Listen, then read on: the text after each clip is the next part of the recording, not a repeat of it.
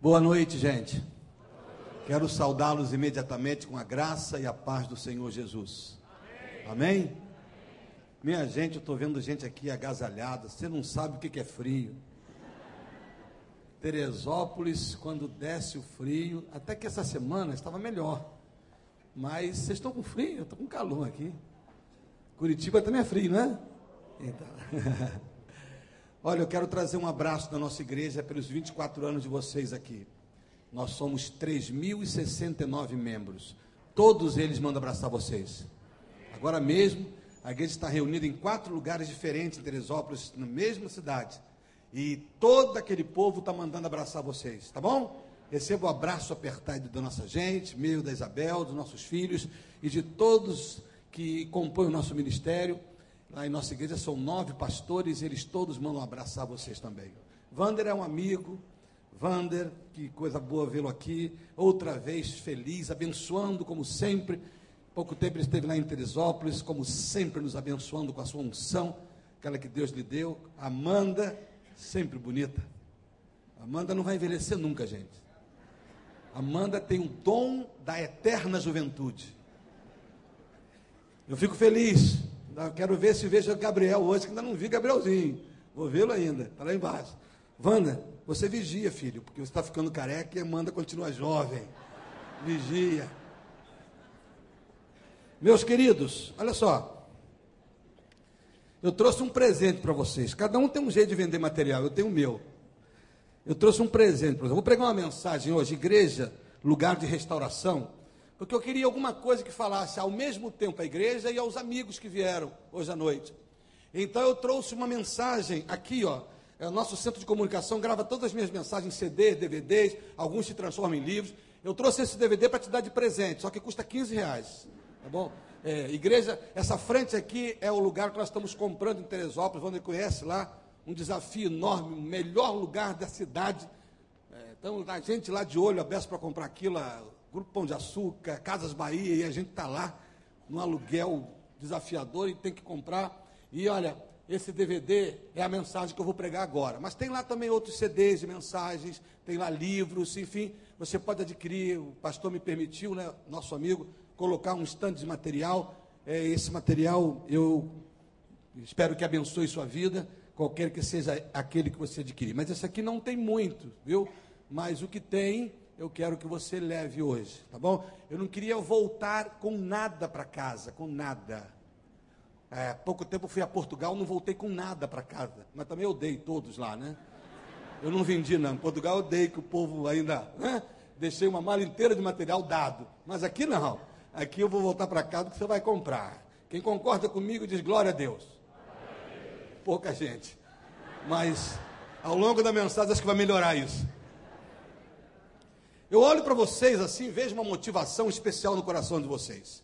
Eu olho para o seu pastor, que é meu amigo particular de anos, eu vejo um brilho especial. A sua igreja está vivendo um momento especial, há um mover de Deus que a gente percebe. A gente que viaja muito eh, no Brasil e em outros lugares, a gente olha e percebe quando o ambiente, a ambiência está assim tomado por graça e por unção de Deus. E esse lugar, quando a gente entra ali, há algo especial que está acontecendo aqui. Podem acreditar nisso. Não sei se você que está aqui todo dia percebe isso. Mas quem vem de fora, não sei se o pessoal de Curitiba percebeu isso, mas há uma unção, não é? Há uma unção bonita neste lugar. A motivação. Essa semana eu sei que já foi. Wanda já me falou, bendita semana que essa está sendo esse final de semana. E eu quero ser participante disso hoje aqui com vocês. Mas para falar em motivação, eu queria lhes contar uma história muito interessante para saber exatamente como é que a motivação acontece. Dizem que é, havia uma cidade cujo centro da cidade, por incrível que pareça, ao invés de ter uma praça, uma coisa bonita, um teatro, era um cemitério no centro da cidade. E quem quisesse atravessar a cidade de um lado para o outro, tinha que, de duas uma, ou rodear a cidade com o seu, ou rodear o cemitério com o seu carro. Quem não tivesse carro tinha que pegar um ônibus e rodear, isso dava uma mão de obra, demorava ou então pular por dentro do cemitério, sair correndo, atravessar e chegar do outro lado, o que era muito mais rápido, mais prático. O muro do cemitério já tinha aquela, aquele pedaçozinho encardido, de, assim escuro, de tanta gente pular ali e correr do outro lado. Um certo dia veio um rapaz que estava apressado, você sabe uma coisa, eu não vou esperar ônibus nem táxi, estou a pé, eu vou pular e vou atravessar. Só que ele não sabia, naquele lugar onde estavam acostumados a pularem as pessoas, haviam aberto uma sepultura ali embaixo.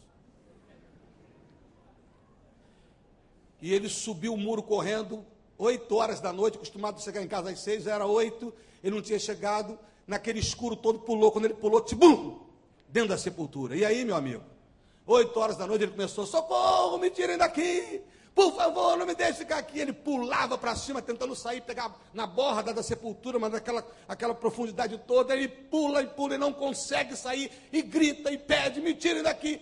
Não consegue, ele adormeceu ali dentro.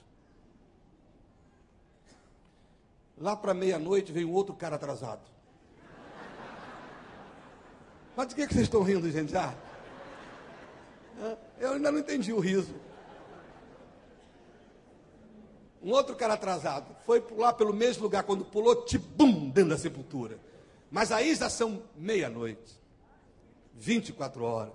E você sabe que meia-noite tem um efeito psicológico, né?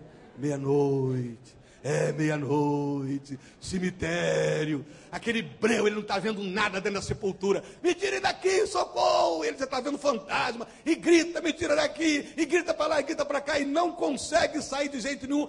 E tanto que ele pula que um daqueles pulos ele vai e pisa no pé do outro e o outro acorda. Dentro da sepultura. O outro acorda, mas não diz nada. Levanta e fica em pé do lado dele. Mas ele não está vendo, porque é meia-noite, dentro de uma sepultura, dentro de um cemitério. É impossível ver qualquer coisa. E ele continua, me tirem daqui, gritando, gritando, gritando. Não conseguiu sair.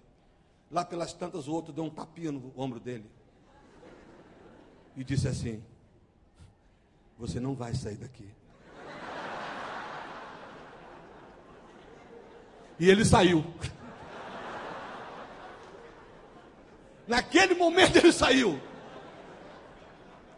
O que, que foi? Uma grande motivação: o medo. O medo deu um tapinha nas costas dele, ele pulou sepultura fora. Até ali ele estava tentando sair, dando pulinho para cima. Sair daqui desse lugar de morte, dando uns pulinhos. Mas quando uma motivação maior chegou, ninguém segurou ele. Meu irmão, a motivação aqui hoje não é o medo. Mas presta atenção, o Espírito Santo vai dar um tapinho nas tuas costas. E vai te tirar de sepulturas existenciais, morais, espirituais, psicológicas. Quem crê nisso, dá um glória a Deus aí bonito. E aplauda o Senhor Jesus com toda a força, porque Ele é digno. Uh! Se prepare para tomar um tapinha nas costas e pular a sepultura fora nesta noite, em nome de Jesus. Eu quero abrir a palavra com você em primeiro livro de Samuel, capítulo 21, verso de 1 a 9. Você sentiu um tapinha? Por favor, ninguém dê tapinha nas costas de ninguém para não enganar ninguém. Espera pelo Espírito, viu? Ninguém brinque com ninguém com isso, que o cara vai tomar um susto. É possível que ele pule aí e caia aqui no púlpito ajoelhado. Então deixa isso por conta de Deus hoje. Primeiro livro de Samuel, capítulo 21, versos de 1 a 9. A palavra de Deus diz assim: Então veio Davi a Nobe, ao sacerdote Aimeleque, e Aimeleque, tremendo, saiu ao encontro de Davi e disse-lhe: Por que vens só? E ninguém contigo? Disse Davi ao sacerdote Aimeleque: O rei me encomendou um negócio e me disse: Ninguém saiba deste negócio pelo qual eu te enviei e eu, o qual te ordenei. Quanto aos jovens que deviam com, vir comigo, apontei-lhes outro caminho em tal lugar. Agora, pois, que tens à mão? Dá-me cinco pães na minha mão, ou que se achar por aí? Respondendo o sacerdote a Davi, disse: Não tenho pão comum à mão, há porém pão sagrado. Se ao menos os jovens se abstiveram das mulheres, Respondeu Davi ao sacerdote e lhe disse: Sim, em boa fé. As mulheres se nos vedaram desde ontem, e anteontem, quando eu saí, o corpo dos jovens também era santo. Em alguma maneira é pão comum. Quanto mais que hoje se santificará outro no nosso corpo. Então o sacerdote lhe deu o pão sagrado, porquanto não havia ali outro pão senão os pães da proposição que se tiraram de diante do Senhor para se pôr ali pão quente no dia em que aquele se tirasse. Estava, porém, ali naquele dia um dos criados de Saul, detido perante o Senhor, e era seu nome Doeg, Edomita, o mais poderoso dos pastores de Saul. E disse a Davi, e disse Davi a Aimeleque: Não tens também aqui um, em mão uma lança ou espada para mim? Porque não trouxe à mão nem a minha espada, nem as minhas armas, porque o negócio do rei era apressado e eu esqueci. E disse o sacerdote: A espada de Golias, o filisteu, a quem tu feriste no vale do carvalho, eis que ela aqui está, envolta num pano detrás do éfode. Se tu a queres tomar, toma-a, porque nenhuma outra há aqui senão aquela. E disse Davi: Não há outra semelhante a essa. Dá-me. Amém. Olha para alguém que está do teu lado de olho verde. Tem alguém? Não? Serve de olho azul. Também não? Castanho. Preto. Roxo. Pode ter brigado saindo antes de sair de casa. E diz assim: se prepara, porque Deus vai falar com você agora. Diz assim: Deus se move por propósitos. E há um propósito para você estar aqui hoje. E há um propósito para você estar vendo a gente pela internet. E há um propósito para você deixar de fazer uma porção de coisas e estar participando desse culto. Em nome de Jesus. Minha gente, a igreja precisa ser um lugar de receber gente desesperada e pecadora. Portanto, ao mesmo tempo que eu falo para a igreja, a minha intenção vai ser essa, Wander. Ao mesmo tempo que eu falo à igreja, eu quero falar aos amigos que vieram, que entraram por essa porta, que adentraram e estão aqui entre nós. Porque eu quero que todo mundo que está aqui saia abençoado desse lugar. O projeto da minha palavra hoje é que ninguém saia daqui sem um toquinho no ombro, sem aquele que me empurra a sepultura fora. Não quero que ninguém saia daqui sem a bênção que precisa receber. Não que isso aqui seja um supermercado de fé, onde a gente está distribuindo e as pessoas vêm a carta de bênção. Mas a gente sabe que o nosso Deus é abençoador. A gente aqui que nunca mais será a mesma a partir de hoje. Amém ou não? A crente que nunca mais será o mesmo. Amigo nosso que experimentará graça e salvação em Jesus Cristo. É isso que estamos esperando do Senhor para esta noite. A igreja é este lugar de receber gente desesperada, de gente em crise, gente doída essa história é exatamente a história de um homem que chega num lugar, chega numa igreja, chega num templo, desesperado, e sai dali absolutamente abençoado e com a esperança restaurada. Deixa eu te dar o pano de fundo dessa história, a história de Davi. Ele ainda não é rei, mas ele chega e vai à cidade de Nob. Nob era uma cidade considerada a cidade dos sacerdotes. E ali também existia um templo, onde Aimeleque era o pastor, era o sacerdote daquele lugar. Davi chega um tanto quanto desesperado. Ele entra e diz para Aimeleque: Eu estou aqui a negócios do rei Saul, e eu vim aqui para fazer algumas coisas que o rei me mandou. E Aimeleque, meio desconfiado, olhou assim e disse: Mas cadê os outros que deviam vir com você? Os, os jovens que sempre te acompanham? Não, eu mandei eles para outro lado, eu estou aqui sozinho. E foi logo dizendo assim: Olha, eu preciso de pão, você tem pão para eu comer aí? Eu estou com fome.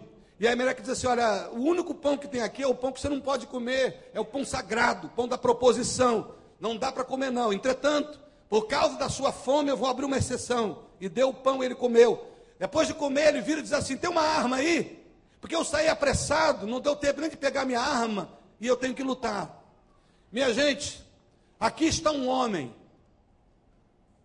que chega num santuário de um jeito e sai do outro.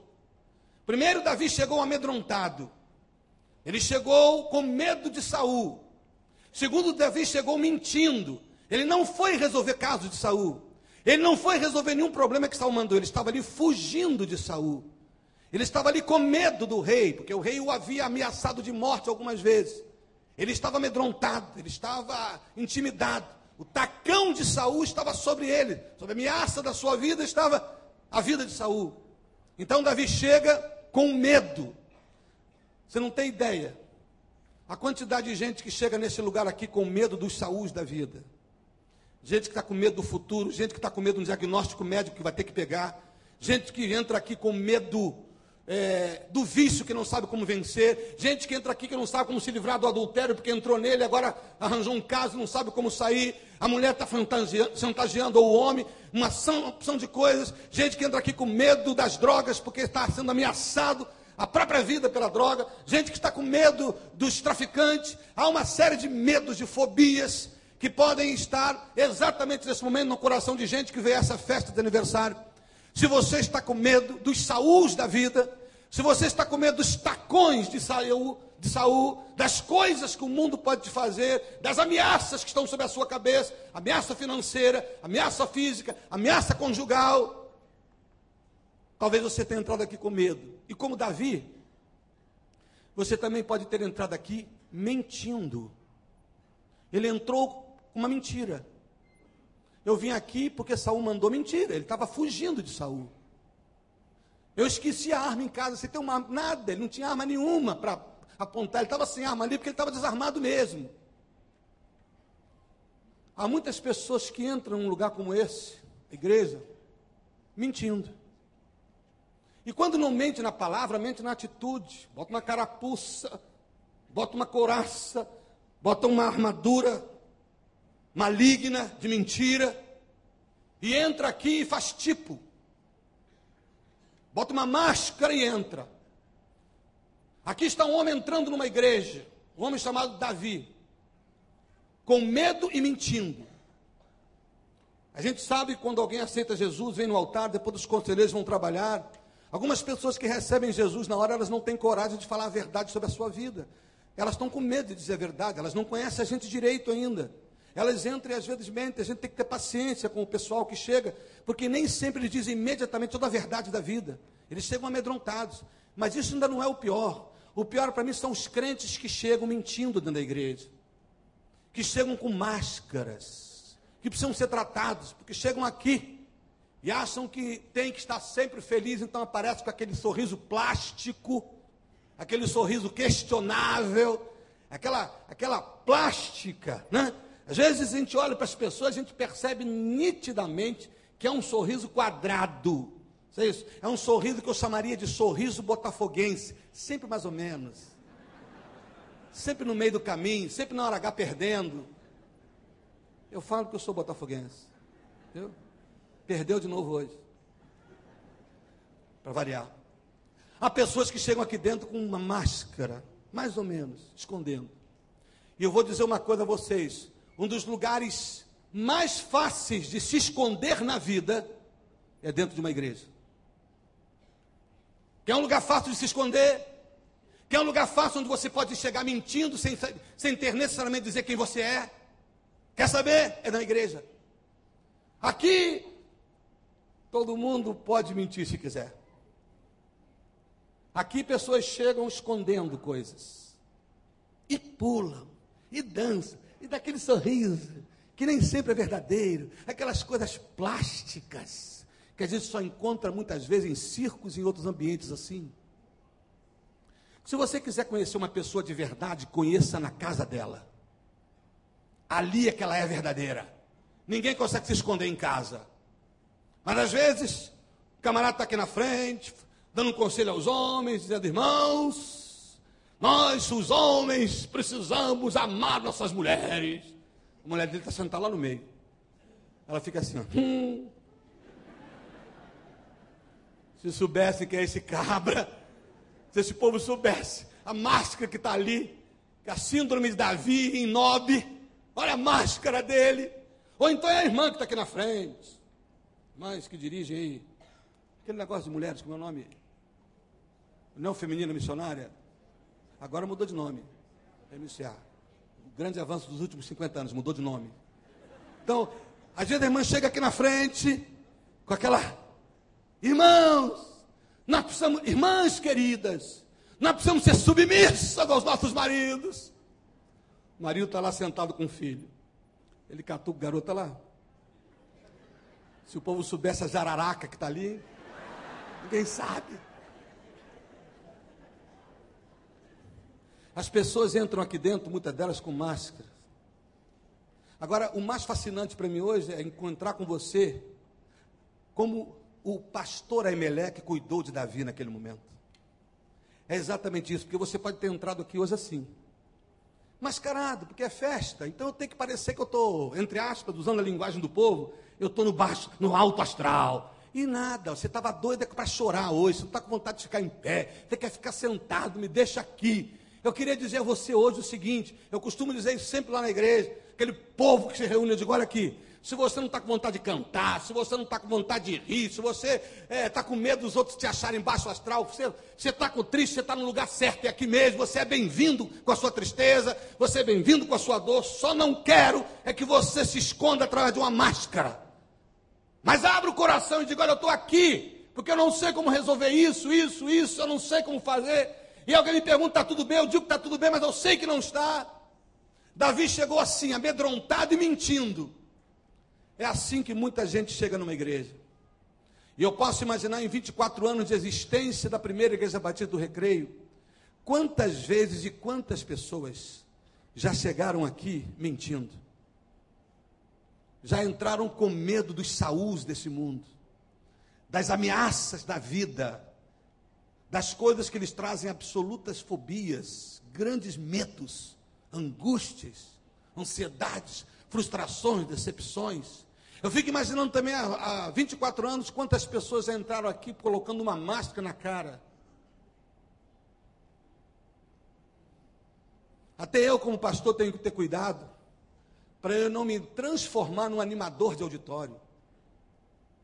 Para que eu não deixe de ser pastor e me torne nisso, porque hoje há muito isso. Há muito mais animadores de auditório do que arautos da verdade. Algum tempo atrás aconteceu uma coisa num determinado país, tive a alegria de conhecer essa experiência contada. Um pastor tinha tido uma crise em casa antes de sair de casa, um domingo de manhã, brigou com a mulher, brigou com os filhos, teve um problema sério.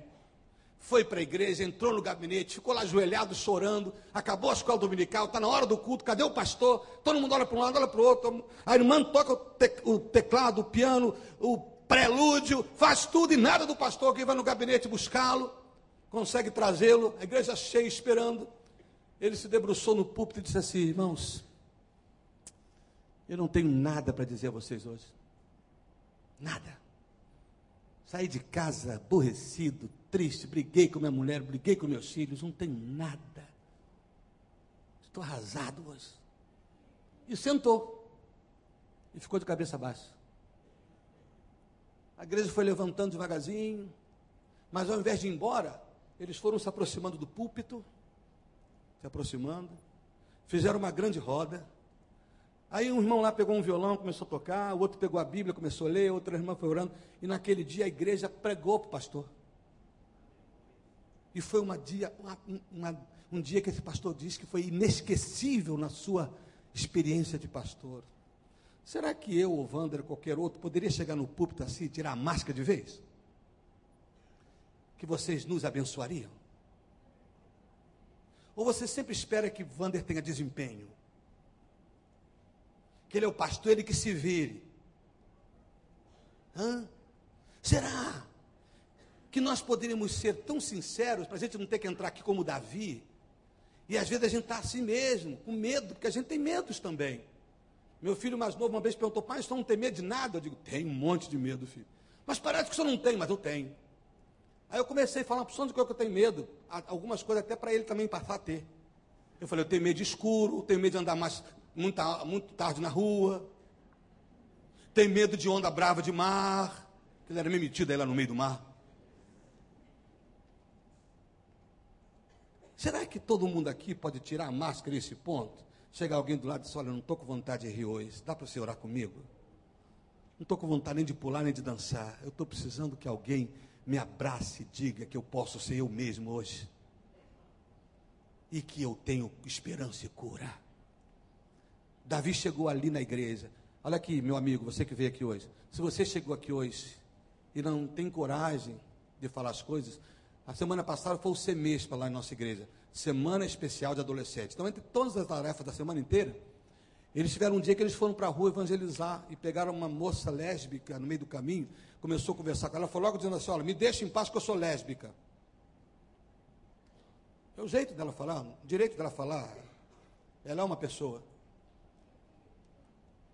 E alguém então conversando com ela sem julgá-la, sem discriminá-la, mas convidou para ir à igreja. E ela disse: Igreja? Se eu já sou discriminada aqui fora, imagina numa igreja evangélica.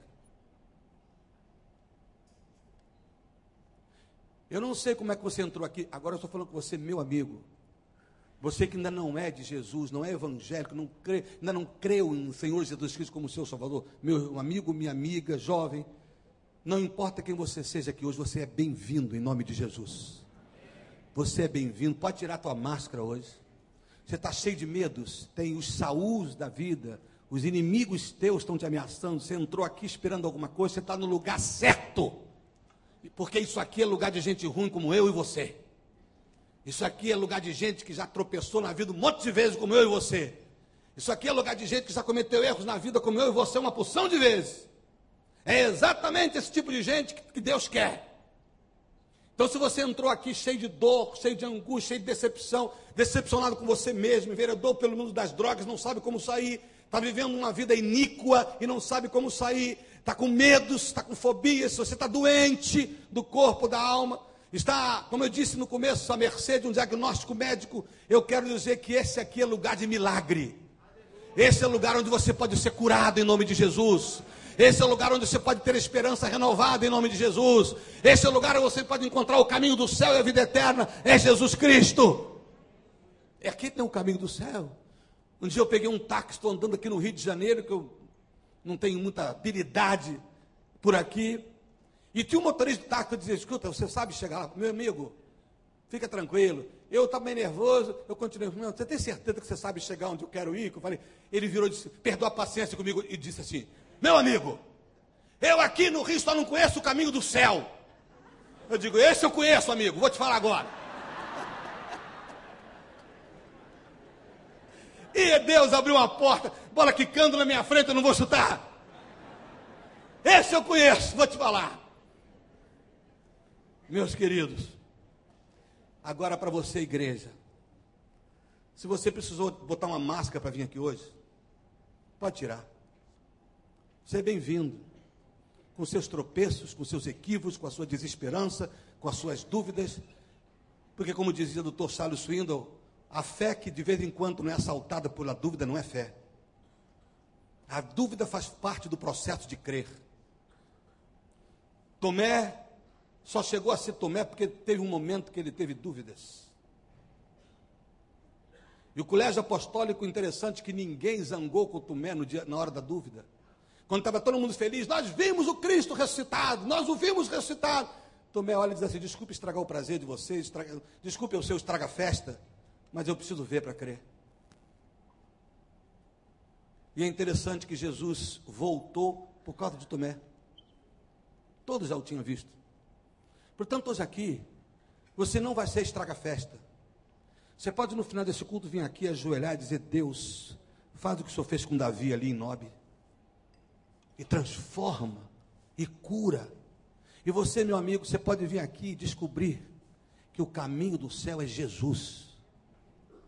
E que a esperança para você se libertar daquilo que hoje te prende, te enjaula, aquilo que está te acorrentando, te encaramujando, te colocando dentro de um casulo você tem vida aqui hoje, amém ou não? Pois bem, olhando para esse texto, a gente descobre que Davi pede duas coisas e recebe três. Ele pede duas coisas e recebe três. Porque eu quero começar dizendo isso agora, entrando no texto. Você, fique sabendo que veio aqui hoje. Numa igreja você sempre vai receber mais do que veio buscar. A igreja é um lugar onde as pessoas receberão sempre mais do que vieram buscar. Eu desci a Serra hoje cedo, já preguei numa outra igreja em Niterói, no Fonseca, que estava de aniversário. E eu preguei uma mensagem sobre isso, sobre o rei Salomão e a rainha de Sabá. E o rei Salomão tipificando a igreja, a rainha de Sabá o mundo. E a rainha Sabá disse assim: Olha, me disseram algumas coisas de você e eu vim para conhecê-lo por causa das coisas concernentes a Deus mas na verdade não me disseram a metade do que tu és. Em outras palavras, ela chegou perto de Salomão e descobriu que ele era muito mais do que ela esperava. É isso. As pessoas vêm na igreja, às vezes, atrás de uma cura e recebem a cura para a alma, para o espírito e vida eterna. Existem pessoas que vêm aqui para ver se conseguem um emprego novo, uma prosperidadezinha e recebem as riquezas da glória de Deus na vida. A igreja sempre tem mais para dar do que o homem vem buscar. Uma igreja verdadeira estará sempre mais impactando as pessoas com aquilo que elas nem imaginam que tinham. É possível que você tenha vindo aqui hoje porque alguém te convidou, porque disseram que tinha uma festa lá na primeira igreja do recreio, então você veio. Talvez você seja aquele marido desconfiado que nunca gosta de igreja, que a igreja é coisa para gente bitolada, que aquele povo lá é megalomaníaco, tem mania de grandeza, mas eles não passam de umas pessoas esquisitas que ficam com um livro preto na mão. Aí você veio todo desconfiado, está sentado lá no último banco, olhando para um lado para o outro, o que, que essa gente está fazendo? Toda hora fica em pé, toda hora senta, bate palma, para de bater palma, ri, chora, que gente esquisita é essa? De repente você veio todo assim, mas quando sair daqui você vai descobrir, caramba, desculpe o caramba.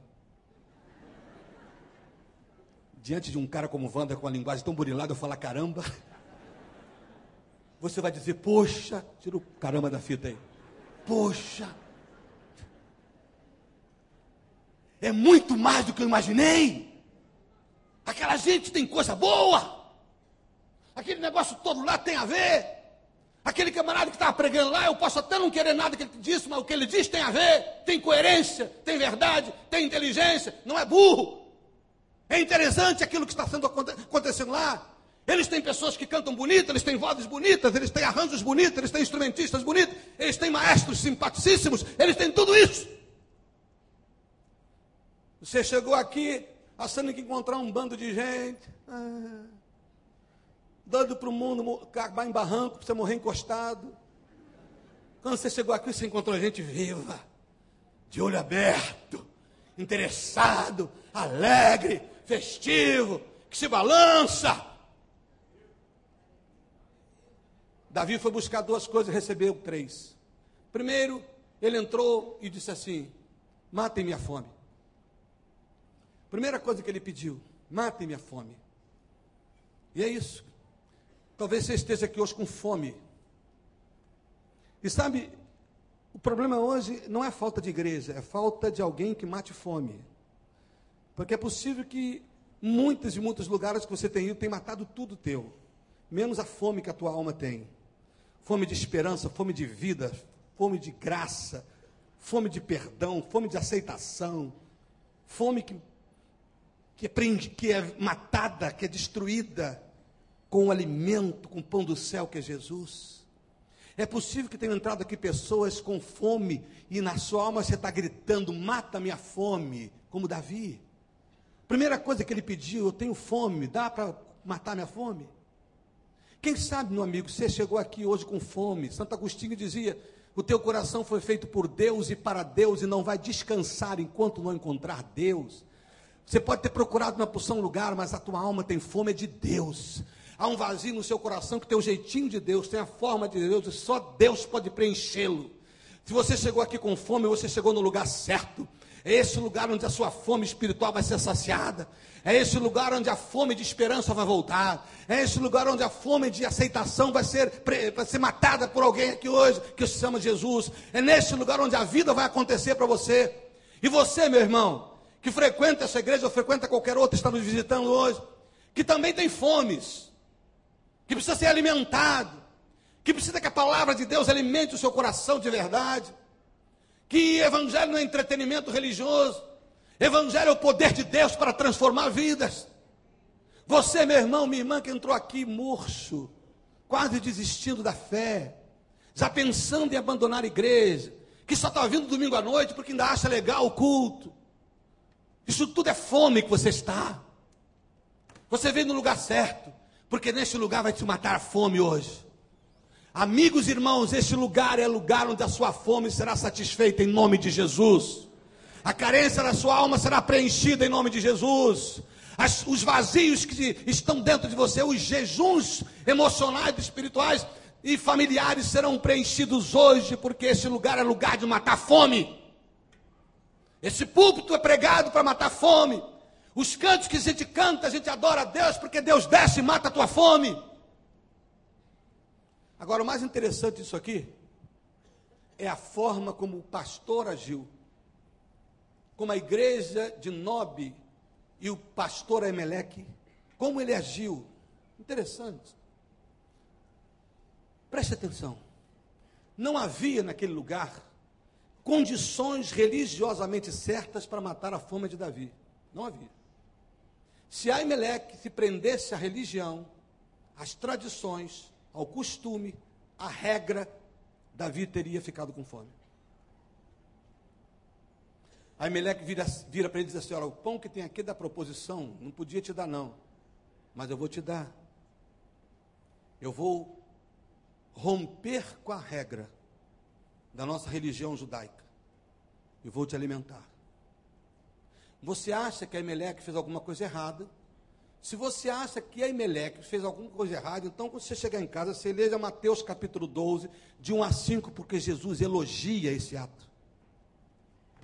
O Senhor Jesus elogia a Emelec e diz: Davi entrou no, no, lugar, no lugar santo, no templo, e comeu o pão da proposição, porque estava com fome.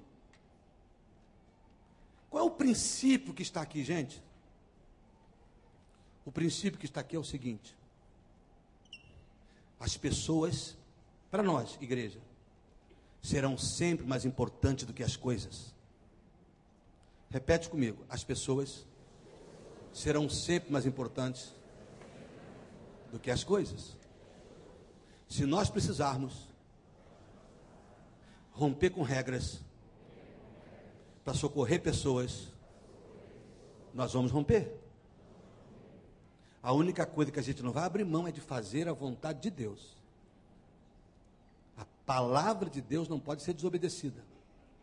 Mas as regras que nós criamos, e criamos muitas, uma igreja verdadeiramente cristã é aquela onde as pessoas serão sempre mais importantes do que as coisas. Por isso que existem projetos sociais, por isso que se socorre pessoas, porque não importa quem seja, as pessoas são mais importantes do que as coisas. Escute bem, nós aqui temos uma hora que esse culto vai terminar. Agora meu pergunta, Evandro, qual é a hora que termina aqui, mais ou menos, para a gente terminar na hora? Porque tem uma hora. Mas se alguém de nós, ou nós todos, precisarmos ficar com você aqui até meia-noite, a gente fica. Se a gente precisar ficar orando por você aqui, conversando com você até duas da manhã, a gente fica.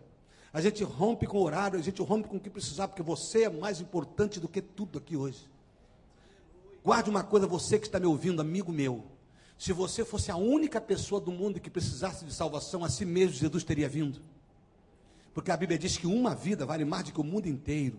Se eu fosse a única pessoa do mundo que precisasse de salvação, ainda assim ele teria vindo. Agora escuta aqui, meu irmão, você também que é crente, está aí precisando de um mover de avivamento na sua alma. Você também é tão importante para o Senhor que Ele é capaz de parar tudo para te ajudar, para te socorrer. Uma vez um homem chamado Josué orou e pediu que Deus parasse o sol. Disse: Olha, Senhor, está escurecendo e o meu, o meu exército não é bom no escuro, não. A gente vai perder a guerra. E Deus parou o sol. Josué acho que não sabia nem o que estava pedindo a Deus. Ele acho que ele pensou que era um desenho animado, que era só pegar o sol, botar assim. Ele estava mexendo com o sistema solar todo, com, com o mundo interplanetário, com o cosmos. Agora, se Deus é capaz de parar o universo para atender um homem, o que, que ele não seria capaz de fazer por mim e você aqui hoje? O cego de Jacó, o cego de Jericó, ele está sentado à beira do caminho quando Jesus vem passando. Jesus está saindo de Jericó, está indo para Jerusalém para cumprir o plano eterno da salvação. Ele está indo para cumprir o plano ao, para o qual ele veio ao mundo, que era morrer na cruz. Ele estava saindo de Jericó para fazer a coisa mais importante que ele veio fazer. De repente, um cego mendigo para e grita por ele, e ele para para ouvi-lo. Agora, se o Senhor da história é capaz de parar o plano eterno do universo para atender um cego mendigo, o que, que ele não faria por você aqui hoje? Nós estamos dispostos a romper o que precisar por causa de você? Porque o Senhor Jesus preferiu morrer do que ficar sem você? Preferiu morrer numa cruz do que ficar o resto da eternidade sem a tua companhia? Meu irmão, não desista não, em nome de Jesus. Você que está aqui hoje, diga, Senhor, dá um tapinha nas minhas costas, me tira dessa sepultura. Eu estou me sentindo aceito nesse lugar. Eu estou sentindo que é isso aí mesmo que é verdade. Eu estou sentindo que é aqui que é meu lugar. Eu vou tirar minha máscara hoje. Eu estou com fome, mas aqui eu posso ser saciado pela tua graça, pelo teu poder, porque o Espírito Santo vai de tal maneira em dia esse lugar, que as pessoas serão alimentadas aqui hoje, em nome de Jesus. Quem crê nisso diz aleluia hoje. Quem crê nisso diz eu creio nisso. E quem crê nisso dá uma salva de palma para o Rei da Glória.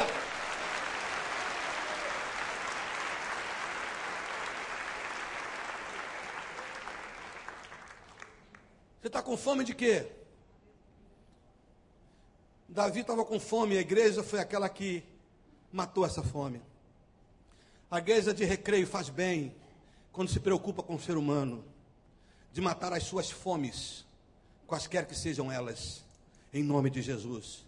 Você que está aqui, meu irmão, o Senhor quer saciar essa fome que mesmo você crente tem. Você, meu amigo que está aqui, com a fome do pão do céu, que já tentou preencher esse vazio com uma porção de coisas, já foi a muitas festas, já foi a muitas orgias, já foi a boates, já encontrou mulheres, já encontrou sei lá o quê, já fez tanta coisa, mas hoje à noite você está no lugar onde finalmente a sua fome pode ser saciada. Onde finalmente e verdadeiramente a sua fome pode ser saciada em nome de Jesus. Então eu quero, antes de continuar, que você olhe para o lado, para essa pessoa de olho de qualquer cor do mundo, e diga para ela assim: hoje sua fome vai ser saciada. Qualquer que seja ela. Porque Jesus é o pão do céu. Amém. Davi pediu uma segunda coisa. Ele pediu uma arma. Tem uma arma aí para mim? As pessoas às vezes entram aqui desarmadas, sem armas e sem armaduras. Algumas delas crentes têm até uma armadura, porque Deus prometeu dar, mas algumas delas estão com as suas armaduras rachadas. É possível que nesse imenso auditório existam pessoas aqui cuja armadura rachada permitiu um ferimento. E mesmo sendo crente, você está ferido. O mundo te feriu. Uma lança, uma seta, uma espada penetrou. Porque a nossa armadura racha, gente. Não pensa você que ela não racha, que racha. A igreja é isso, é o lugar onde você renova a sua armadura. Mas quando você sai daqui, você vai lá para o mundo enfrentar o mundo. Você vai para o seu trabalho, vai para a sua faculdade, vai ver com os seus vizinhos. Você encontra gente de toda espécie, gente que zomba de Deus, gente que não é de Deus. Você vai encontrar tudo. E Satanás o tempo todo tentando fazer essas pessoas encontrarem uma brecha na tua armadura para ferir você, para machucar você. E é possível que alguém aqui foi ferido na armadura de tanto enfrentar lança, de tanto enfrentar espada, de tanto enfrentar dardos, acabou rachando a armadura. E aí, naquele caminhozinho, porque pode acreditar, Satanás vai encontrar o caminho se encontrar uma rachadura. O mundo encontra um caminho. Então, de repente, você está aqui e está ferido. Está ferido moralmente, está ferido espiritualmente, está ferido conjugalmente. Pois bem, você está no lugar onde Deus vai lhe dar uma armadura nova. Esse é o lugar de armadura nova. Esse é o lugar onde ele vai te dar a espada outra vez. Como Aimeleque entregou a espada na mão de Davi. Talvez você esteja aqui hoje ferido. A tua armadura rachou. Você está ferido por uma decepção. Está ferido por uma traição. Está ferido por uma violência está ferido por um fracasso seu mesmo, está ferido por angústias, está ferido por tanta coisa. E ferimentos acontecem na batalha. Você, meu irmão em Cristo, está aqui hoje nessa festa, mas coração machucado e ferido pela vida. Sua armadura foi rasgada. E o mundo, a carne, Satanás, sei lá o que, Alguém encontrou o caminho do teu coração. Alguém encontrou essa rachadura, essa brecha. Está fazendo uma ruaça dentro da sua casa. Encontrou uma brecha, está fazendo uma ruaça com seus filhos. Encontrou uma brecha, está fazendo uma ruaça no teu casamento. Encontrou uma brecha, está fazendo uma ruaça na sua vida pessoal, espiritual. Encontrou uma brecha, colocou no seu coração uma paixão que você não pode ter, mas está tendo. encontrou uma brecha e tirou você do prumo e daquela beleza espiritual que você tinha. Agora eu quero falar com você, meu amigo. Talvez alguns de vocês estejam aqui feridos pelo alcoolismo. Você quer se livrar e não consegue. Talvez você esteja aqui ferido por uma atividade satânica contra você. Demônios agiram e prenderam o seu coração e acorrentaram a sua alma. Há sentimentos como ódio, rancor, mágoa, ressentimento, mentira. São sentimentos que podem estar correntando você aqui hoje. Olha o que eu vou dizer, você está precisando de armadura e arma nova. Você está precisando de alguma coisa para quê? Para sair daqui amanhã, que é segunda-feira, sem encarar o seu lugar de trabalho armado espiritualmente. Você vai sair daqui com armadura e quando vier as setas vão bater e voltar, porque você está na armadura do Senhor. Paulo escreve isso: revestivos de toda a armadura para suportarem o dia mal, para suportar esses dias esquisitos que acontecem lá no nosso local de trabalho. Hã? Não tem que suportar uma pessoa de coisa? Diz para mim: você trabalha num escritório, hã? tem lá uma moça bonita que está sempre olhando para você e você é casado. Você diz: meu Deus, me ajuda, tem misericórdia de mim. Aquele perfume entrando no seu nariz, penetrando por dentro de você, e você tem que dizer: Deus me ajuda, Deus me socorre. Deus tem misericórdia de mim, Deus me ajuda. Não, não, não tem essas, essas coisas que podem de tanto bater, se você não estiver armado, uma hora ele encontra o caminho da brecha. Mas hoje à noite, e cada semana que você vem aqui, cada dia que você vem num culto, você vem para se armar. Você vem para encarar esse mundo aí fora que é uma guerra mesmo. Guerra moral, guerra espiritual, guerra ética, guerra conjugal, guerra em todos os sentidos, guerra social. Você precisa de armadura para vencer a guerra. A sua armadura pode ter rachado, ou você, meu amigo, você está totalmente desarmado. E quando a gente está desarmado, a guerra é desleal, porque o inimigo está muito bem armado. Ele tem todas as coisas e muitas coisas ao seu redor e à sua disposição para destruir você. Agora escuta bem. O Senhor está dizendo que vai te restaurar hoje. Amém? Ele quer colocar uma armadura nova. Avivamento é quando Deus coloca uma armadura nova no seu povo e vem os ataques do inimigo, vem as lanças do inimigo, vem as espadadas do inimigo e nós resistimos do poder de Deus, porque eu posso todas as coisas, não em mim, mas naquele que me fortalece. Amém ou não? Deus está pronto aqui a perdoar você hoje, a botar uma armadura nossa ali onde está sangrando, Ele pode perdoar hoje. Talvez vocês já conheçam a história de um menino que estava passando férias na fazenda do vovô. E ele foi lá para o fundo da fazenda, era um pátio enorme, uma fazenda enorme, e tinha uma lagoa, um lago bonito, cheio de pato. E aquele menino brincando, começou a jogar pedrinha no pato. E os patinhos saíam correndo, se balançavam, o garoto ficou entusiasmado com aquela brincadeira, continuou. Mas ele se entusiasmou todo, garotinho, pegou um pedregulho assim, e mandou no pato, num pato cabeça do pato, puf, pato, morto dentro d'água. Quando ele viu aquilo, ele atinou para a verdade, entrou de, correndo no lago, água por aqui, pegou o pato, saiu da água, olhou para um lado, olhou para o outro, foi atrás de uma árvore, cavou um buraco, botou o pato, fechou. Estou livre. Ai, vou voltar para cá. Quando ele vai voltando para casa de uma outra árvore, de trás da outra árvore, sai a irmãzinha dele. Você matou o pato do vovô, hein?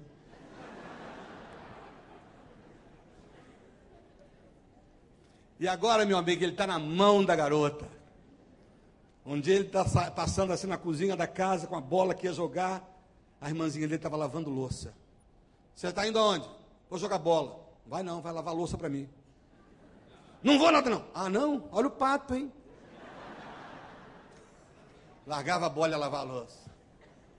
Outro dia, ele com a pipa. Lá ia ele para o quintal soltar a pipa, a menina estava encerando casa. Aquele tempo que se encerava com a mão assim. Vai aonde? Vou soltar pipa. Não, senhor, encerra a casa aqui para mim agora. Não vou fazer nada disso, não. Ah, não? Olha o pato, hein? O garoto não aguentava mais. Sabe o que ele fez um dia? Entrou dentro do quarto do vovô. O vovô estava sentado naquela cadeirona de balanço de vovô. Ele entrou, chegou perto do vovô, ajoelhou e disse: Vovô, eu matei um pato seu. estou totalmente errado, eu preciso que o senhor me perdoe. Vovô pegou ele pelos braços, vem cá, filho, abraçou, importante que você confessou, está resolvido, esquece esse negócio, você está perdoado. Ele saiu dali, pegou a bola e fez questão de passar na cozinha. Estou indo jogar bola. E a menina, vai lavar a louça. Não vai não. Vai sim. Olha o pato. Ele disse, pode ir lá falar o que quiser com o vovô. Eu já fui antes de você. E o vovô já me perdoou. Essa história tenta me ensinar o seguinte: você se feriu, desarmado, armadura rasgada. O projeto de Satanás é fazer o seguinte: é manter a sua ferida sangrando. E toda vez que você pensar em fazer uma coisa, ele vai lembrar do pato para você. Aí você tenta subir aqui, quando você chega aqui no último degrau, o pecado te encontra aqui, a tua cara muda, você perde o brilho. E aí, vai chegar o dia, e pode ser hoje, que você vai entrar no quarto do vovô. Você vai entrar no quarto, no, diante do trono daquele que te ama. E vai dizer assim: matei um pato pequei, estou sangrando, minha armadura estava rachada, encontrar o caminho do meu coração. E o Senhor vai dizer: vem cá, vai te dar um abraço e colocar veste de justiça, ao invés de espírito destruído, coroa de alegria, veste de louvor.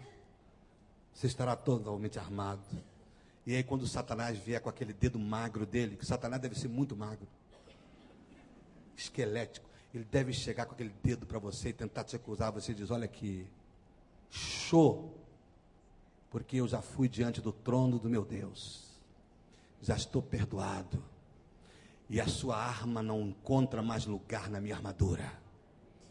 Sai daqui hoje perdoado Sai daqui hoje lavado, não fica deixando Satanás fazer chantagem com a tua vida. Sai daqui lavado, meu amigo, meu irmão, em nome de Jesus. Tem armadura nova aqui para você hoje. Tem uma espada aqui para você hoje, para você enfrentar lá fora esse mundo e vencer. A espada da graça de Deus, a espada do amor de Deus, a espada da unção do Senhor. O que é unção? Unção é capacitação, irmão. Unção não é bobajada que a gente de vez em quando ouve por aí, ah, a unção disso aqui, eu fui no determinado lugar, longe a beça daqui, mas muito longe, em que tinha um tal de unção do Araldite. O que, que, é isso? É que o pastor fazia assim com a mão, o cara ficava colado na parede lá. A unção do macaco. Ah! Isso não é unção, não, irmão. Unção é capacitação. Isaías 61 diz assim: Ele me ungiu para quando eu digo que você vai sair daqui cheio de unção, você vai sair daqui capacitado para enfrentar esse mundo aí fora. Capacitado para guerrear e sair mais do que vencedor. Quer receber unção? A unção está aqui para te dar capacitação. Para pregar boas novas aos quebrantados. Liberdade aos cativos. Unção é isso. E a unção é que faz a diferença. Deus está pregando aqui, isso aqui não ser um discurso público. A diferença de um orador público, de um pregador, é que o que o orador fala é um discurso, o que o pregador fala está ungido pelo Senhor Deus e muda vidas. Quando um grupo sobe aqui para cantar, tem uma porção de grupo no mundo que também canta, que faz uma porção de coisas assim também. Você sabe que a diferença é que esse pessoal está ungido pelo Senhor Deus. Então a palavra do Senhor está neles e eles podem trazer vida através das suas mensagens. Você veio aqui nessa igreja, a unção aqui. Esse lugar vai capacitar você. Esse lugar é capaz de capacitar as pessoas que estão aqui, estão orando por você. A palavra que é dita aqui, o Espírito Santo de Deus está aqui para ungir você e te dar uma armadura nova. Eu fico imaginando o céu agora, os anjos preparando a armadura para encher esse lugar de armadura. E vai ser uma festa no céu hoje. Mais do que festa aqui, vai ser uma festa no céu, não é não? Quando acabar daqui, olha, eu espero que vocês comprem CD, DVD, que vocês vão aí, não sei se é janta, cantina, onde for, comam bastante. Ouviu? Porque eu sei que eu vou sair para jantar com o Wanda, ele vai me levar a um lugar legal. E nós vamos comer a beça. Eu tenho certeza disso. Escuta bem. Mas também precisa haver uma festa no céu. Porque céu é lugar de festa. Quando Deus arma um homem e, quer, e, fer, e fecha feridas, Há uma festa no céu. Eu não sei se você já teve o trabalho de fazer uma pesquisa, mas eu fiz alguma coisa, não sei se eu fiz tudo, mas fiz alguma coisa e descobri que nosso Deus é um Deus festeiro. Como Deus gosta de festa, gente. É festa aqui, festa ali, festa aqui, festa lá, festa das primícias, festa do Pentecoste, festa da colheita, festa de não sei o quê, festa. Sempre festa. Quando Israel conseguiu reconstruir os muros de Jerusalém, a vergonha do povo acabou. O povo começou a chorar. Aí Neemias disse assim: não pode chorem não, porque a alegria do Senhor é o quê? A nossa força, hoje é dia de festa. Aí Neemias e Esdras disseram assim: vamos dar uma festa, vamos embora. Então mandaram trazer uma porção de comida e disse: Olha, quem não pode vir aqui, a gente manda em casa, mas trazem os bezerros cevados, traga a gordura, hoje colesterol não vai fazer mal a ninguém. Pode trazer tudo, bebida doce, Coca-Cola, de preferência zero. Traz tudo para o povo hoje e nós vamos festejar, porque a alegria do Senhor é nossa força. Deus é Deus de festa. A Bíblia diz que quando um pecador se arrepende na, na, aqui na terra, o que acontece no céu? Quando o filho pródigo se converteu e abraçou o pai, tipificando Deus e um perdido, e uma pessoa que volta para Cristo, o que que o pai mandou fazer? Então, eu fico imaginando, Wander, como deve ser o céu. Gente, o céu deve ser uma loucura. Por quê? Porque, segundo as últimas estatísticas, a cada 15 minutos se converte uma pessoa no mundo. E se cada vez que se converte uma pessoa tem uma festa, Você imagina o céu. Acaba uma festa, começa outra. Acaba uma festa, começa outra. Asa anjo para lavar prato, para fazer comida, para fazer cajuzinho. Festa. Asa anjo para isso tudo. Eu fico imaginando o filho pródigo voltando de festa. Eu fico imaginando o ladrão da cruz, acabou de se converter, morreu. Encontrou a festa dele no céu. Eu gosto dar asa à minha imaginação, eu fico imaginando esses negócios, eu fico. Eu digo, gente, o céu deve ser uma doideira.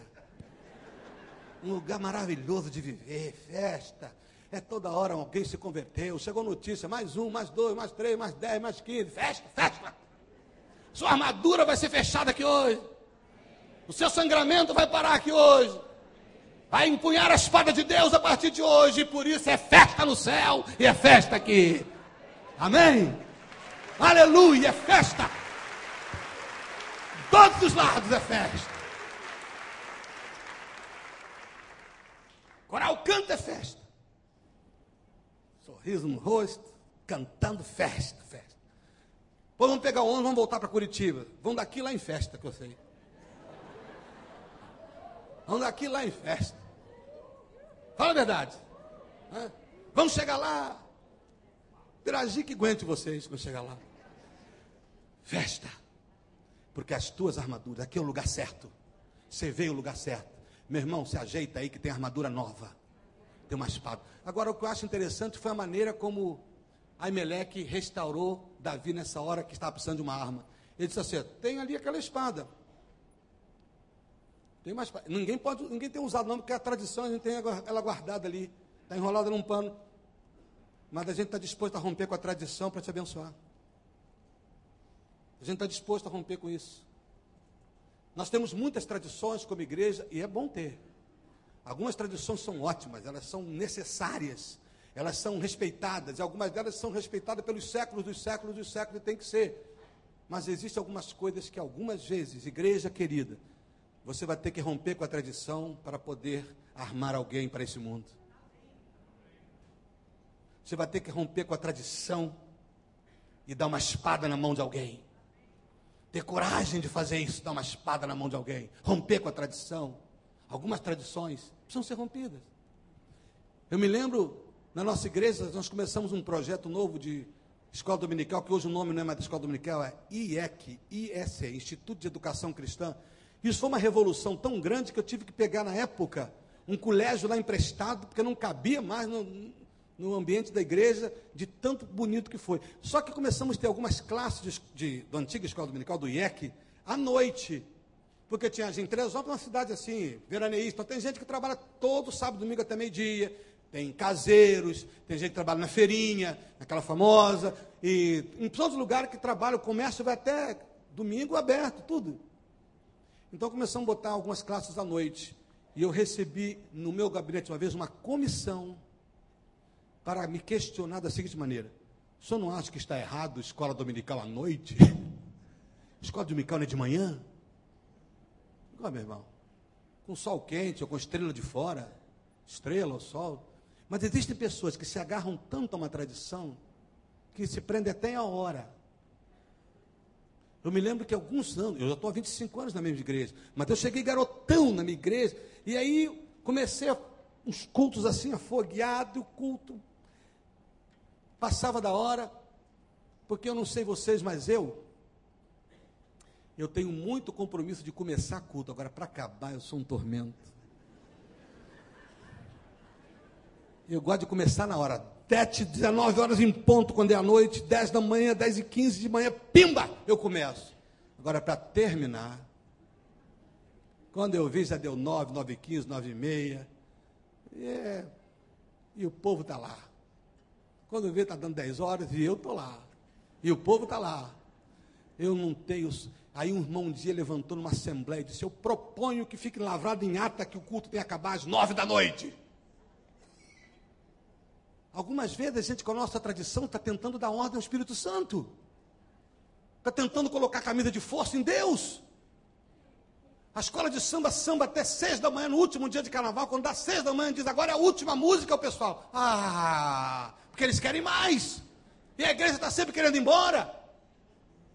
Que pressa é essa, irmão? Vai para onde? Vai ver fantástico.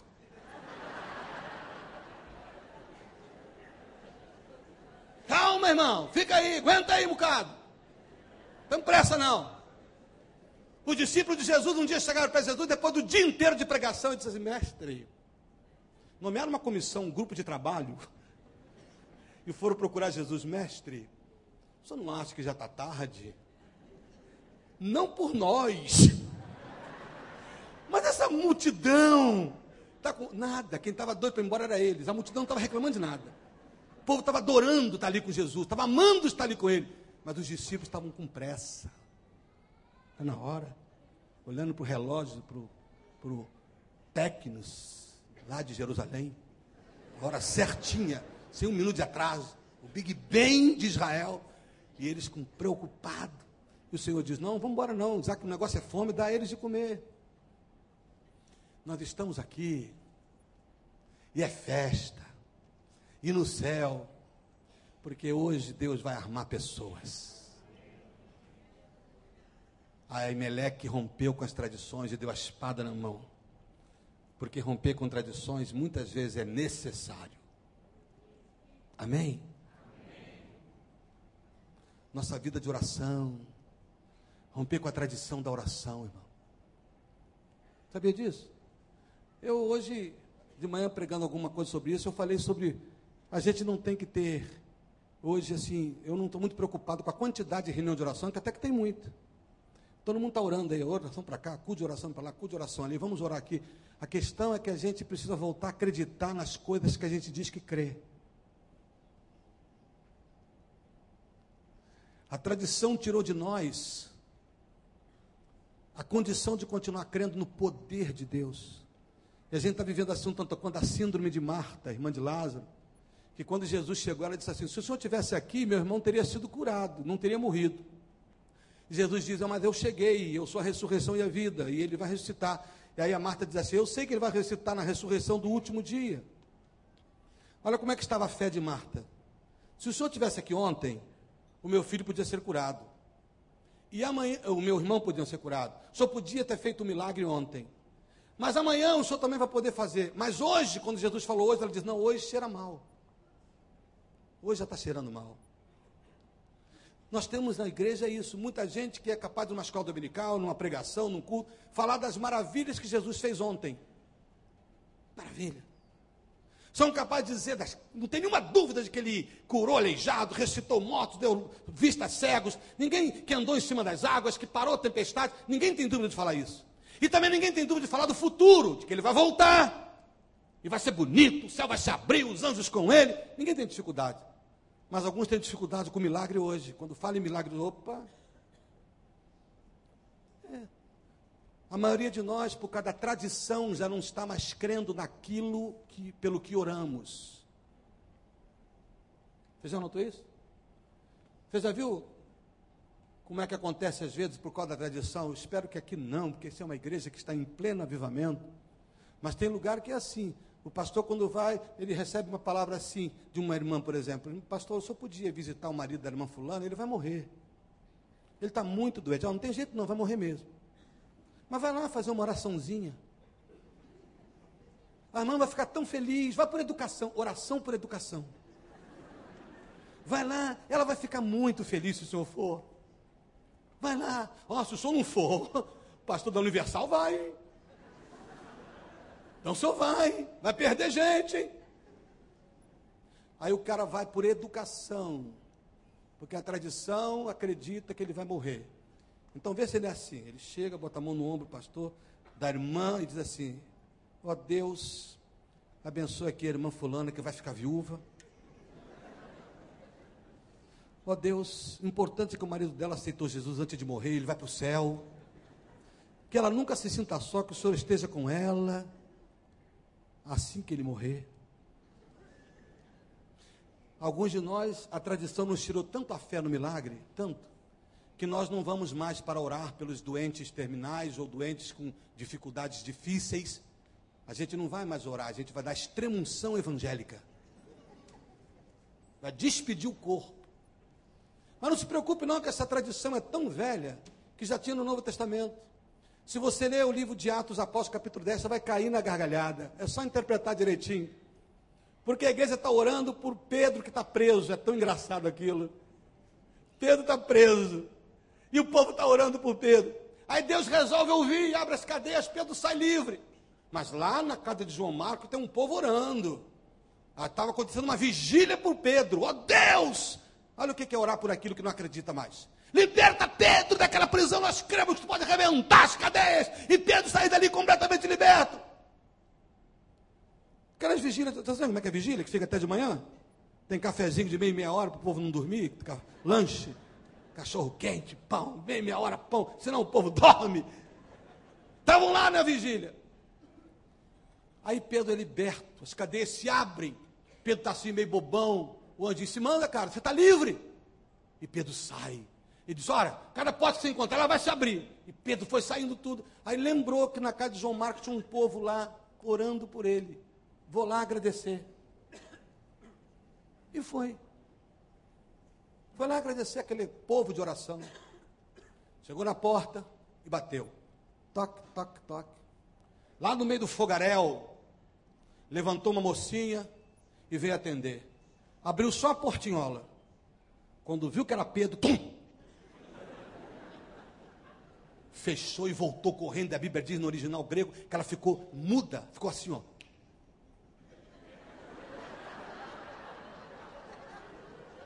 E o povo, minha filha, você está atrapalhando. Nós estamos orando por Pedro. Aí ela consegue falar e diz, diz assim: Pedro está aí. Quando ela diz Pedro está aí, aquele povo de oração diz assim: não é possível. Pedro está preso. Aí primeiro, Amanda, eles tentam psicologizar. Dizem assim, você está ficando louca. Como isso não dá resultado, eles tentam teologizar. É o anjo dele que você está vendo. Quer dizer, tudo menos resposta de oração. Mas como a menina insistiu, eles levantaram, vão lá ver. Foi um atrás do outro. E como eu gosto de dar asas à minha imaginação, lendo o texto, eu fico imaginando que foi assim, um atrás do outro. Sabe, eu penso que aquele grupo que estava orando ali era batista. E eu vou te explicar por quê. Porque eles foram andando. Eu imagino, porque tudo que aconteceu que eu vou mostrar, eles paravam e oravam. Gente, e se for Pedro mesmo? Vai ser um milagre. E como é que a gente vai explicar milagre? Vão dizer que nós somos pentecostal.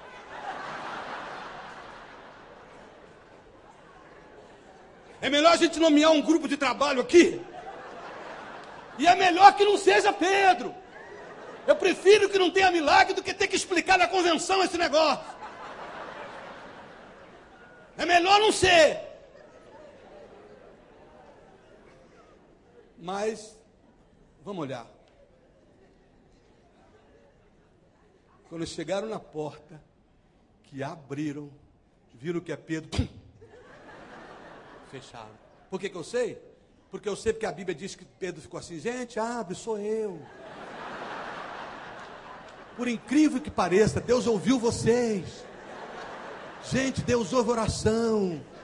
Isso não é pentecostalismo, não, isso é milagre. Isso é Deus rompendo com tradição, sem explicação teológica nem psicológica e fazendo milagre. Minha gente, foi mais fácil para Pedro sair da prisão de, de que entrar naquela reunião de crente. Sair da prisão foi mole, deu anjo tudo. Agora entrar naquela reunião de crente, ele ficou literalmente preso do lado de fora. Toma a espada, vamos romper com a tradição. Vamos orar pelo doente, vamos acreditar que Deus liberta. Vamos ungir os nossos doentes, vamos abençoar os aflitos. Vamos acreditar que Deus ainda é Deus. Que Deus não é um velho lá no céu, com colesterol alto, triglicerídeos altos, dizendo, ah, dá um jeito aí porque eu não sei fazer mais nada. Tentem sozinho. Não, Ele ainda é Deus. O alfa e o ômega, o princípio e o fim de todas as coisas. E está aqui hoje nesse lugar para abençoar você. Vai te dar uma espada na mão, nem que para isso a gente tem que romper contradições. E finalmente, como eu disse, ele foi, pediu duas coisas. Ele pediu que matassem a fome e que armassem ele contra os ferimentos, porque ele iria enfrentar a guerra. E recebeu uma terceira, esperança. Olha como é que Aimeleque responde para Davi quando entrega a espada. A única espada que eu tenho aqui é aquela de Golias com a qual você o matou. Aí Meleque está lembrando a Davi, um dia você já foi vencedor. Você venceu um gigante maior do que esse gigantinho chamado Saul. Aqui está Emelec trazendo a memória de Davi, o que pode lhe dar esperança. Eu tenho uma espada aqui. Ele podia ter dito assim: ó, tem uma espada aí, pode levar, só tem essa. Mas disse: não, é aquela com a qual você venceu Golias um dia. Em outras palavras, você já foi vencedor um dia, lembra? A igreja é esse lugar onde a gente traz a memória das pessoas que elas podem vencer porque um dia já venceram. Todos estamos aqui porque já tivemos vitórias na vida. Você lembra cinco anos atrás daquela situação e você conseguiu sobreviver e está até hoje aqui? Você lembra aquela outra situação familiar de dez anos atrás que um, um conselheiro matrimonial disse que não tinha jeito e você sobreviveu? Você lembra que disseram que você nunca ia conseguir livrar dos vícios? Era um gigante enorme você venceu? Pois é, eu estou aqui para lembrar isso a você hoje. Lembra? As mesmas armas estão aqui hoje. O Senhor Jesus Cristo, o general de guerra. Aleluia! Está aqui hoje para você ser vencedor. A igreja é lugar de trazer à memória aquilo que te dá esperança. Aqui a igreja não está aqui para te acabar de derrubar. A igreja está aqui como a Emelec que diz assim: essa é a espada com aquela que você um dia venceu Golias. Aquilo voltou um vigor em Davi quando ele pegou a espada. A Emelec diz: só tenho essa. Aí Davi responde assim: mas não existe nenhuma melhor que essa. Não existe nenhuma melhor que essa. É isso. Eu estou para dizer aqui hoje isso. Lembra? Há 10 anos atrás, o gigante eu acho que era até maior. Você venceu. E não importa o tamanho dele hoje, se ele é do tamanho de Saul, que também era um gigante, ou se era o tamanho de Golias, que era muito maior. O que eu sei é que a espada está à tua disposição. O Senhor Jesus Cristo está aqui para trazer a memória. Lembra que você um dia já venceu? Lembra que você já chegou até aqui? Então você está aqui hoje para ser armado de novo, para não desistir, porque as vitórias do passado determinam a esperança do presente e a segurança do futuro mantenha a sua esperança viva. A minha palavra aqui é mesmo de Emelec. O que eu tenho aqui hoje é aquilo mesmo. Lembra que há cinco anos atrás te deu a vitória? Lembra aquele mesmo Jesus, aquele mesmo Deus, aquele mesmo Espírito Santo, que há dez anos atrás derrubou um gigante enorme para você? Lembra que com ele você arrancou as de cabeça daquele gigante? Essa mesma espada está aqui hoje para você não desistir e matar o outro gigante, porque gigantes vão aparecendo todo dia. E hoje, eles estão aqui para ser vencidos, para serem todos vencidos. Eu estou te trazendo a memória que pode te dar esperança. Que um dia você já venceu, por isso você está aqui. Que um dia você sobreviveu, por isso você está aqui. Outros gigantes já foram vencidos. A mesma arma está aqui hoje. É a hora de tomar posse dela. Meu amigo e meu irmão, a Emelec é um exemplo para mim de como se recebe uma pessoa que chega desesperado, mentindo, amedrontado, inseguro, sem saber o que fazer, e recebe um tratamento que lhe devolve a esperança. É isso que eu quero dizer hoje. Mas agora eu quero orar. Porque pode ter gente aqui de máscara mentindo, chegou aqui tentando forjar uma personalidade, um jeito. Ou quem sabe tem gente aqui amedrontada pela vida. Ou quem sabe tem gente aqui sem esperança, com fome. Fome na alma, um vazio que você já tentou preencher com tudo e nada matou essa fome. Ou talvez esteja alguém aqui ferido porque a armadura rachou, está desarmado.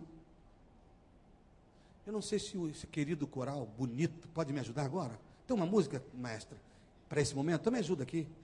Vem aqui para a gente adorar. Eles estão levantando para vir aqui adorar junto com a gente. Mas eu quero orar por você daqui a pouco. Você pode estar ferido na guerra, feriu-se, desarmado se fere. Nós estamos prontos aqui a romper com qualquer tradição para armar você de novo. Menos com a verdade bíblica, é claro. Com a palavra de Deus. Não negociamos com a verdade. Estamos aqui para trazer de volta a você a esperança de que lembra que ao passado você venceu gigantes. A esperança está de volta aqui hoje. A alegria do Senhor é a tua força. A paz de Deus está aqui para você. Jesus Cristo está aqui. Portanto, eu queria orar por gente faminta aqui hoje, vazio na alma, por gente que se feriu na caminhada, que está assim um tanto quanto ferido, sangrando. E olha, o inimigo e o mundo vão querer continuar mantendo você sangrando. E o Senhor hoje quer cicatrizar isso com a sua graça. Botar uma armadura nova e fazer uma festa no céu. Você acredita em oração? Você acredita que Deus pode fazer isso? Ou você faz parte daquele grupo que acha que não é mais possível? Se você crê, eu quero orar com você. Primeiro, eu queria saber se existe aqui alguém que, em não sendo evangélico, nos honra muito com as suas visitas. E vocês são muito bem-vindos a este lugar, eu tenho certeza, posso dizer isso, ainda que não seja o pastor dessa igreja, porque eu conheço o pastor dessa igreja. Eu sei o quanto ele ama e está interessado em gente, em salvação de gente. O negócio da gente é gente. Nosso negócio é gente. Porque o negócio de Jesus era gente, não coisas. Você é mais importante do que as coisas. Você é mais importante que as nossas regras. Você está aí, você gostaria que eu orasse por você, porque você diz: Olha, eu entrei aqui faminto, até meio mascarado, tentando esconder algumas coisas, mas eu quero me abrir para Jesus. Meu amigo, você está aí, você quer que eu ore por você? Levante sua mão assim, alto, deixa eu ver. Deus abençoe, e Deus abençoe todas essas vidas. Continue com a mão levantada um minutinho só. Deus abençoe vocês todos. Agora baixem suas mãos. E você que não levantou ainda, meu amigo, você quer levantar, abrir o coração para Jesus hoje? Levante a sua mão alto. Aqui, tem mais alguém? Levante alto, diga assim: Eu estou aqui, ore por mim, ore pela minha vida. Tem mais alguém aqui que diz assim: Ore por mim, ore por mim. Eu estou entregando, Deus abençoe, Deus abençoe vocês lá. Aleluias, aleluia. Vamos aplaudir o Senhor nesse momento, por isso, pessoas. Agora olha só. Enquanto o coral vai nos conduzir, eu vou falar com os crentes agora. Porque uma semana como essa tem que também falar o coração da igreja. Eu sei que já falou através de pregadores, homens de Deus que já pregaram aqui esses dias. Mas eu estou falando com você que pode também ter chegado aqui tentando esconder alguma coisa, botando uma máscara. Está vivendo aqui diferente do que vive lá fora. Está precisando arrancar isso e dizer: Deus, eu estou ferido, estou magoado, magoada. Lá em casa estou magoado, estou magoado na minha vida profissional, espiritual, estou frio na fé, me feri na caminhada, eu preciso de armadura nova. Estou com fome de perdão. Tenho que saciar essa fome que eu tenho, que me traz ódio na alma. Alguns irmãos em Cristo que ouviram essa palavra, Davi era um homem segundo o coração de Deus, e naquele momento entrou ali com medo. Você pode estar com medo de alguma coisa dos tacões, dos saús desse mundo. Você precisa de oração? Você acredita em oração? Você acredita que algo pode mudar aqui hoje de verdade? Levante a sua mão assim, olha para mim. Eu vou orar por vocês. Levante alto, diz Deus, eu estou aqui. Agora, enquanto o coral vai cantar, o que, que eu vou pedir? Eu vou pedir aqueles primeiros e esses segundos, todos que levantaram a mão, que venham aqui na frente, porque eu vou cumprir o que eu disse. Eu vou orar por vocês assim que o coral acabar de ministrar a nós e ao nosso coração. Levante do seu lugar e venha. E mesmo que você não tenha levantado a sua mão, venha fazer parte aqui, venha. É festa no céu. O céu está esperando para dar uma festa por causa de você. Levanta daí, todos vocês. E venham até aqui agora em nome de Jesus. E o coral vai nos conduzir nesse cântico. Vai saindo do seu lugar. Pega a sua esposa pela mão, seu filho, sua noiva, sei lá quem. Quem precisar. Quem está com fome aí. Quem está ferido. Quem está precisando de arma nova. As armaduras do Senhor estão aqui para você. Levante daí. Lembra que você um dia venceu? Lembra que há, 20, há 10 anos atrás você derrubou um gigante? As mesmas armas estão aqui. O Senhor Jesus. Olha aí.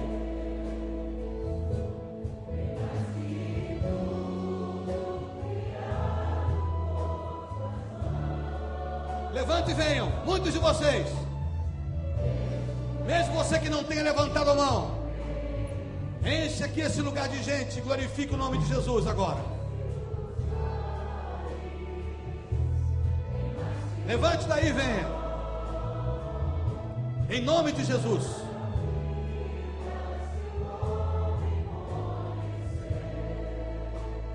Levantem muitos. Você está ferido. Está machucado. Hã?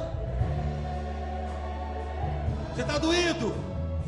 Está sangrando por alguma coisa. Ele está aqui para curar e colocar uma armadura, te vestir de novo. Você está com fome? Ele é o pão do céu, olha aí. Esse é Jesus. Aleluia.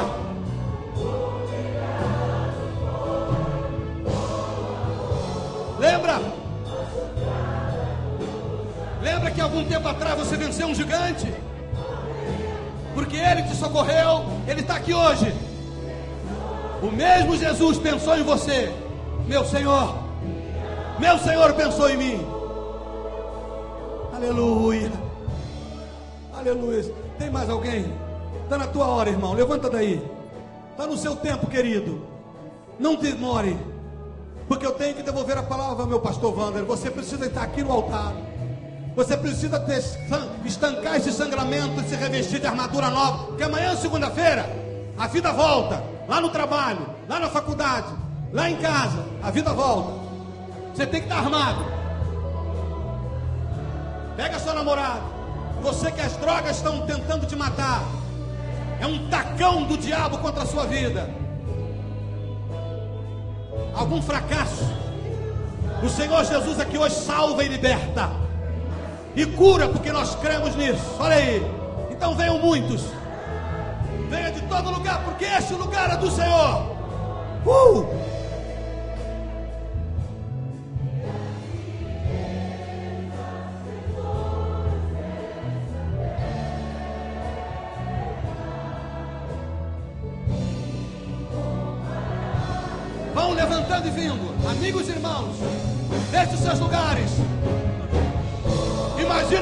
Imagina a festa no céu. Eu fecho os olhos e imagino.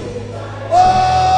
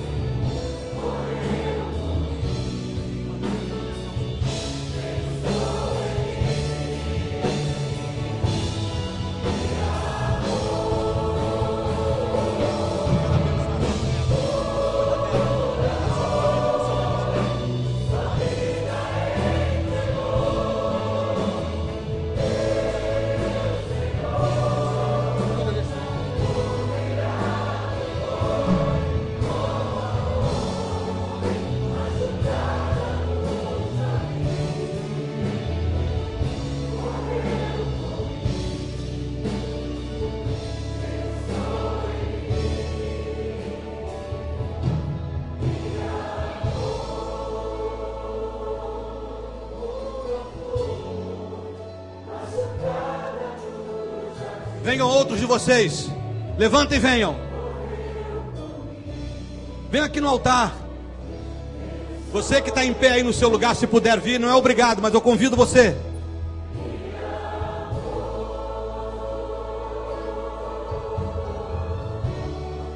Vander, eu preciso, meu amigo, que você me dê mais dois minutos.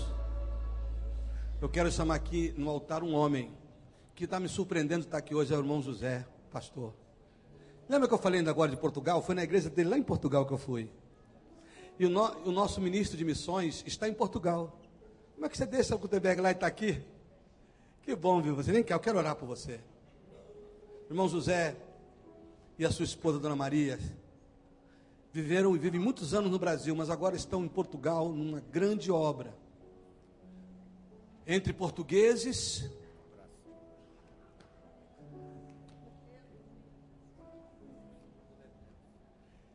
Irmão José, ele lidera lá um trabalho e tem muitos búlgaros. A igreja que, ele, que eu fui, uma das que eu fui lá com ele, tinha dois, três portugueses e 40 búlgaros, 50, 100. A gente não fala a língua deles. 46. E a gente, eu quero que vocês orem, porque nós estamos, mandamos o nosso ministro de missões a Portugal agora, com a família, para ver a possibilidade do trabalho lá, abrir frentes, junto com a nossa junta de missões mundiais, é, em Portugal, num lugar chamado Arma Mar e por ali por perto. Tem isso distritos ali. Meu irmão, orem por esse irmão, irmão José aqui, esse pastor querido. Orem por ele, por aquele trabalho lá. E orem pelo nosso ministro que está lá, em Portugal, nesse momento. É um lugar difícil, para o evangelho, muito difícil. Eu teve culto de a gente pregar três, quatro vezes no mesmo culto. Quatro vezes. Um domingo, começava às nove da manhã, terminava às cinco da tarde. Povo com fome. Eu queria que vocês impusessem as mãos para cá, porque eu vou orar por essa gente toda. E pelo, pelo irmão Zé.